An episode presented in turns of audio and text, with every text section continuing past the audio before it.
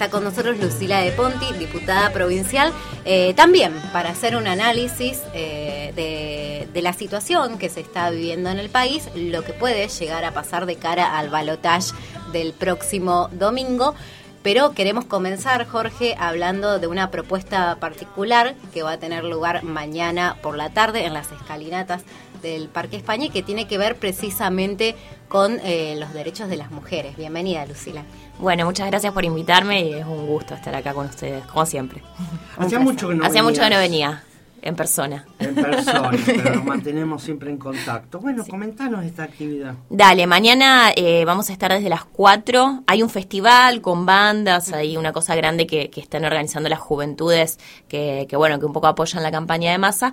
Y al ladito vamos a estar haciendo un encuentro, un punto de encuentro de mujeres. Eh, esto es ahí en, en, el Parque España, digamos, en las escalinatas, donde un poco lo que convocamos es eh, a las mujeres de todos los sectores políticos que fundamentalmente se oponen a un candidato como Milei que claramente eh, no solo está en contra de nuestras conquistas, de nuestros derechos, y él lo ha dicho públicamente, digamos, las decisiones que se piensan tomar, y aparte el concepto que él tiene respecto de todo lo que nosotros hemos construido y conquistamos desde el movimiento de mujeres y disidencias. Es una persona que niega, digamos, estas desigualdades y estas asimetrías como si no existieran socialmente. Incluso ha llegado a negar el, el término eh, del delito penal de los femicidios, ¿no? Eh, y nosotros lo que queremos poner sobre la mesa es lo peligroso que es esto uh -huh. para todas las mujeres más allá de nuestras banderas políticas, de nuestras preferencias, lo peligroso que es tener un presidente que venga a dar por tierra con todo lo conquistado y que obviamente va a ser absolutamente difícil dar un paso hacia adelante, que las mujeres aparte y las disidencias tenemos mucho todavía por recorrer para estar más cerca de la igualdad. Así que mañana, bueno, vamos a estar encontrándonos ahí con, con cualquiera que quiera venir, cualquier mujer, disidencia, varones también se aceptan, eh, que un poco esté de acuerdo con esto y que querramos de alguna manera poner sobre la mesa que no queremos un candidato que nos odie, porque a veces parece un poco eso, ¿no? Y aparte con tanta violencia y tanta agresividad. Eso, odio, odio eh, el discurso de Milei, de la candidata a vicepresidenta también. Bueno, sí. Victoria Villarruel. Villarruel. también mostró con Agustín Rossi en el debate que tiene mucha bronca. Sí, y me parece que es muy peligroso que una persona como Javier Milei sea presidente, porque es alguien que constantemente en su discurso transmite eh, la sensación de violencia, de agresividad eh, y, y, sobre todo, bueno, esto de, de que hay otras personas que eh, él ya al pensar diferente las pone en una vereda en la cual no, no tendrían ningún tipo de relevancia social ni ningún tipo de importancia, ¿no? Pero sobre todo, bueno, esto de, el enorme contenido eh, de, violencia y agresión que hay en sus palabras. Recién veía un video que habían pasado por Twitter, donde es como una compilación de algunas de sus intervenciones uh -huh. así como más sacados. Y la verdad que a mí me da miedo que una persona de esas características sea presidente, porque en Argentina y sobre todo en Rosario, digo, no, para parar, pararnos en nuestra uh -huh. ciudad donde estamos, lo que menos necesitamos es más violencia. Necesitamos, Totalmente. al contrario, construir mejor convivencia, fortalecer los lazos sociales, poder encontrarnos con el otro aunque piense distinto, ¿no? Yo no quiero aniquilar a ningún otro sector político, no quiero aniquilar, ni exterminar, ni terminar con eh, el PRO, ni con los libertarios. Son personas que tienen un proyecto político distinto al mío y lo que nosotros pretendemos es ganarles, digamos, que haya más gente que elija y se convence y se identifique con nuestras propuestas, pero no que dejen de existir, porque básicamente eso va en contra de, de la idea de la convivencia democrática. Bueno, es eh, un paralelo con lo que postula eh, Villarruel con eh, los genocidas, que en la época de la dictadura hubo una guerra. Y con excesos. Activar la teoría uh -huh. de los dos demonios porque eh, utilizan términos y conceptos que tienen que ver con guerra. Sí, sí, yo creo que aparte lo, lo más doloroso de escucharla a ella es que no solo revive la teoría de los dos demonios, sino que ella está parada en uno de los dos lados y uh -huh. está ejerciendo, o sea, está peleando esa guerra. Digamos, todavía ella está peleando esa guerra, defendiendo y reivindicando a los dictadores, a los que fueron responsables del genocidio y del modelo económico neoliberal en Argentina, ¿no? Y me parece que eso es, es para mí muy triste, digamos, porque de alguna manera nos habla que hay que revisar esta idea que teníamos de que el consenso democrático del nunca más y el, la política de memoria y verdad y justicia era tan fuerte como creíamos, porque hay una parte de la sociedad que al menos quizás no coincide con Victoria Villarruel o con ley, pero tampoco le importa, digamos, que ellos estén diciendo estas cosas, ¿no? Entonces me parece que esto hay que revisarlo y, y sí volver a pensar en, en bueno, volver a, reafirmar esta idea de que en Argentina no hubo una guerra, no hubo exceso, hubo un plan genocida ejecutado a través del terrorismo del Estado eh, y que tiene responsables políticos, civiles muy claros, ¿no? Y que la justicia los ha determinado y que Argentina, aparte, es un ejemplo internacional en términos de, del derecho de los humanos eh, en, en, todo el mundo, de poder haber llevado adelante procesos de, de, juzgamiento de los crímenes de lesa humanidad. Eh, y bueno, eso es un activo, digamos, un valor que nuestro país tiene ante el mundo. Y me parece que bueno, que hay que, que volver de alguna manera a fortalecer este consenso. Ahora, acá siempre hablamos de mm, de lo que han costado eh, muchísimas luchas que llevaron muchos años, eh, muchas muertes. Eh, si hablamos en, en, cuanto al movimiento de mujeres y de género, se ha conquistado la ley de educación sexual integral, que aún hoy sigue siendo muy resistida por muchísima gente y que detecta muchísimos abusos y que sabemos todo eh, todos los beneficios que trae esta aplicación. Se ha conquistado la ley de la interrupción voluntaria del embarazo y hoy también es una fecha muy particular porque estamos en un 11 de noviembre, eh, se conmemora un nuevo aniversario de que las mujeres pudieron votar por primera vez. Y digo, em, son derechos que costaron un montón, pero que sin embargo se pueden quitar de un día para el otro.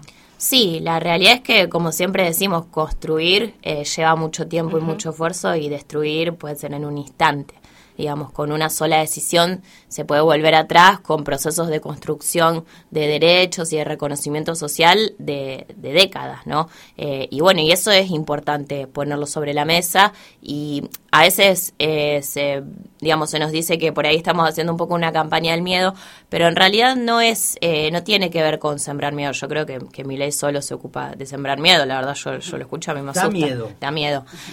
nosotros un poco lo que estamos intentando hacer es pensar cómo sería la vida de los argentinos si todas estas cosas que mi ley dice se llevan a la práctica, empezando con la idea de la dolarización y siguiendo con la idea del achicamiento del Estado desde la educación, desde la salud pública, desde los derechos de la discapacidad, desde los subsidios eh, que tenemos a, la energía y al transporte público, digamos, cómo todas estas, estas cosas puntuales van a afectar en el día a día, ¿no? Y eso son cuestiones muy concretas, son números muy concretos, digamos, cuánto nos va a salir el, el boleto de colectivo en Rosario, nos va a pasar a salir más de 600 pesos si se, si se quitan los subsidios que existe. La salud pública, acceder a cualquier tratamiento de los que la salud pública garantiza, eh, cuesta eh, hoy por encima de los 100 mil pesos seguramente. Eh, y esto no tiene que ver, digamos, con decir, bueno, la salud pública es perfecta y no hay que arreglar nada, la educación pública es perfecta y no hay que mejorar nada. No, hay que mejorar mucho. Hay que garantizar que la salud pública sea de calidad para quienes necesitan usarla y que tenga, yo creo igual que, que en Argentina tenemos un sistema sanitario eh, de muy altos estándares, que por supuesto hay que mejorar muchísimas cosas, sobre todo en lo que tiene que ver también con la atención primaria, pero tenemos que cuidar lo que hay. La educación pública necesitamos ganar en calidad educativa. En Argentina sí, por supuesto. Necesitamos que todos los chicos puedan estar en la escuela, que puedan recibir educación de calidad, que puedan realizar todo el trayecto educativo completo sin ningún tipo de problema, sí, pero ¿qué va a pasar si todas esas cientos y cientos de pibes que están en la escuela pública tienen que empezar a garantizarse eh, por sus propios ingresos familiares una educación, porque esto del voucher es, es una engaña pichanga, digamos, como se dice de alguna manera. Porque... En Chile fracasó. Sí, es, es en Chile uno de los principales eh, ejes, digamos, que, que se cuestionan respecto de, la, de las capacidades del Estado, la educación. son los vouchers y la educación en general, que se la considera muy privatizada, digamos, y entonces acceden a una mejor educación quienes pueden pagar, porque es mentira que el pibe que va a recibir un voucher va a poder ir a la escuela que quiera. Va a seguir yendo a la escuela de su barrio, que va a estar eh, en peores condiciones porque va a recibir menos recursos, menos apoyo y va a estar eh, menos financiado por parte del Estado, ¿no? Y a las escuelas eh, que salen muchísima plata a sus cuotas, donde los pibes de los barrios no van, no van a ir tampoco, van a seguir yendo las mismas personas que van ahora porque son las que pueden pagarlo. Exacto. Ah, con respecto a la educación pública, no sé si viste la película Puan. no, no la pude ver todavía hoy la recomendábamos porque es eh, la destrucción de a poco, de, proceso de destrucción de lo que es la universidad. Con respecto a la salud también pasa lo mismo. En este momento la salud pública, desde mi punto de vista, que me estoy atendiendo eh, en la parte de prevención con las vacunas, eh, la salud pública es muy buena en, Rosario, en la provincia, por ejemplo, en el hospital provincial. Y eso no hay que cortarlo. No, por supuesto. Después hay cosas que corregir, sí. Por ejemplo, en los centros de salud hay que garantizar que puedan estar abiertos una mayor cantidad de horas. Para eso hay que mejorar las condiciones laborales de los trabajadores y las condiciones salariales. Hay que garantizar que las especialidades médicas, los dentistas, los ginecólogos, los pediatras puedan atender todos los días de la semana. Entonces que la gente no tenga que pedir un turno con meses de anticipación para, para atenderse en algunas este, especialidades. Y eso también son más recursos para garantizar mejores condiciones salariales y laborales para los trabajadores. Eso hay que mejorarlo. Pero la realidad es que si vos hoy tenés un problema de salud, vos podés asistir a un efector público y no te van a echar, te van a atender y van a intentar resolvértelo y, probablemente, eh, eh, porque hay muchísimos efectores de altísima calidad en Argentina y en Santa Fe, eh, tengas un tratamiento muy bueno y te puedas ir después a tu casa con tu problema de salud resuelto. Con relación a la propuesta de Massa, lo que dice Sergio Massa de hacer un gobierno de unidad, ¿qué, opinás? Estoy absolutamente de acuerdo. Me parece que en Argentina eh, necesitamos eh, pasar a una etapa en la cual desde, la, desde todas las dirigencias y la sociedad en su conjunto Digo todas las dirigencias porque no es solamente una cuestión de la política, tiene que ver con, con el Estado en su conjunto, tiene que ver con los sectores empresarios, tiene que ver con, todos los sectores que de alguna manera tienen incidencia en conducir los destinos de la sociedad y la sociedad misma. Necesitamos ir a una etapa en la cual podamos eh, construir los acuerdos que Argentina necesita para tener un modelo de desarrollo económico que nos permita resolver las demandas que no están resueltas en nuestro país, que tienen que ver con el acceso al trabajo con derechos para el conjunto. Nosotros hoy tenemos eh, casi un mitad de la población económicamente activa que trabaja eh, en condiciones de informalidad o por fuera de la formalidad y por, por tanto no accede a ningún derecho ni a ningún eh, a ningún derecho. A mí no me gusta decir beneficios porque por ahí se dice, bueno, las vacaciones es un beneficio. Es un derecho que han ganado los trabajadores con, con su lucha, digamos. Y esto tiene que estar garantizado para cualquier persona que trabaja como un ingreso y un salario que sea suficiente para bancar la canasta básica. Bueno, eso eh, tiene que estar resuelto en Argentina y para resolver eso necesitamos revisar eh, la estructura institucional del trabajo y, lo laboral y también la relación con el sector económico y productivo. Y para eso Argentina tiene que crecer y tiene que resolver y estabilizar su macroeconomía. Entonces, para eso necesitamos acordar, necesitamos tener estabilidad. Lo mismo con el acceso a la vivienda, lo mismo con esto que veníamos hablando de que la salud y la educación tienen que, ser de calidad también en el sector público. Eso requiere acuerdos.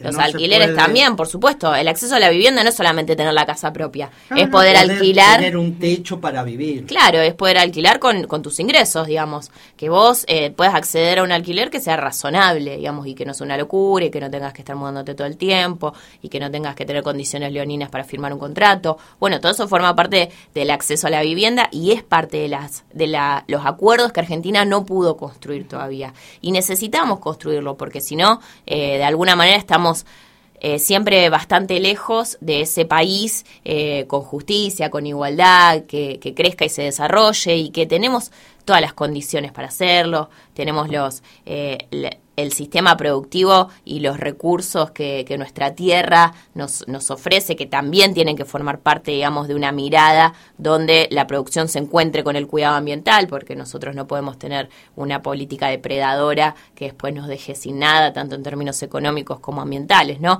Todas esas cosas me parece que tienen que formar parte de los acuerdos. Bueno, el otro día Massa presentó 10 eh, acuerdos necesarios para la Argentina eh, y que surgen de poder mirar, bueno, qué es nuestro país, qué tenemos en nuestro país, qué hace nuestra gente, cuáles son nuestros talentos y nuestras capacidades, son muchísimos como población, eh, y bueno, y desde ahí, cómo podemos construir un proyecto de país.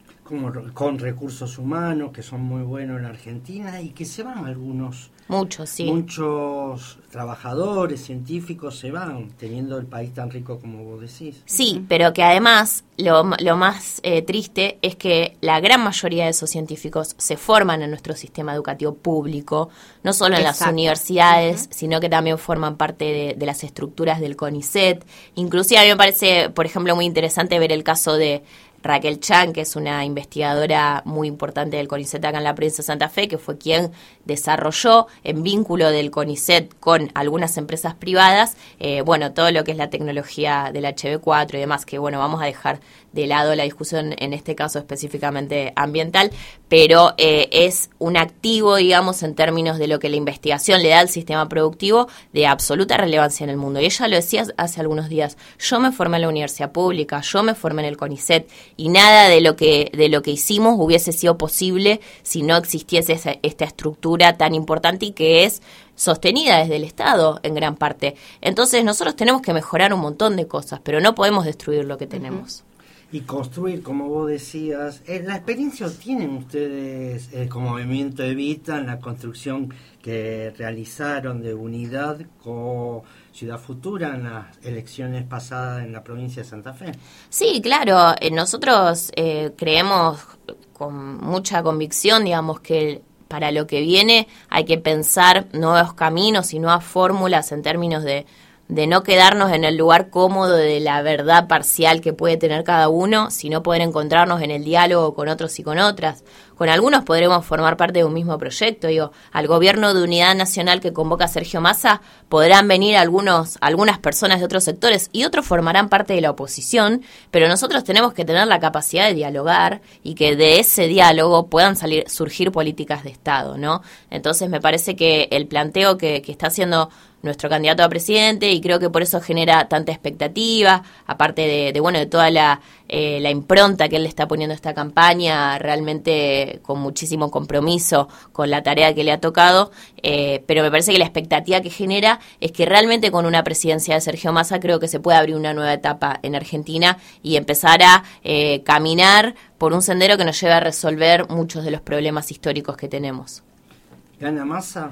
Bueno, por supuesto, yo estoy todos los días tratando de convencer a alguien para que lo vote a masa, así. Eh, cambió mucho el tema del electorado en cantidad, cuando, por ejemplo, me quedo con el discurso de Agustín Rossi acá en el monumento, el 17 de octubre, cuando dijo menos TikTok y más TokTok, ir puerta por puerta. Y eso, se ve. ¿Eh? Se ve y se trabaja territorialmente, uno lo ve. Yo creo que son las dos cosas, digamos, eh, que también eh, Massa lo, señalaba.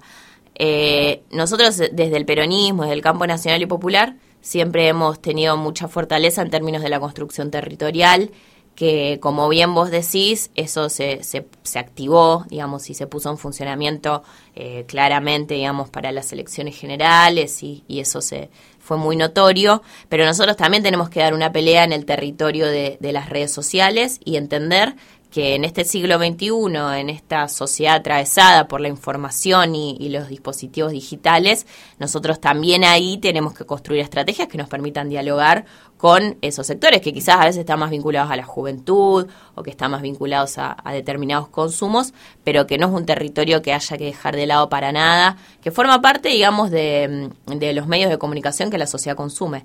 Entonces, eh, bueno, creo que a las dos cosas hay que prestarle mucha atención.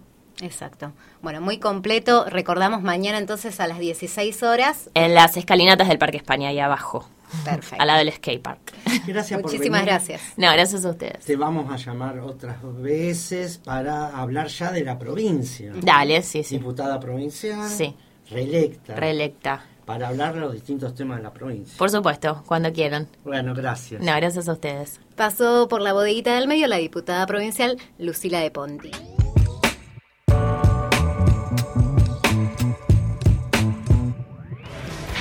Sábados, de 12 a 14 horas, La Bodeguita del Medio, un espacio de creación colectiva.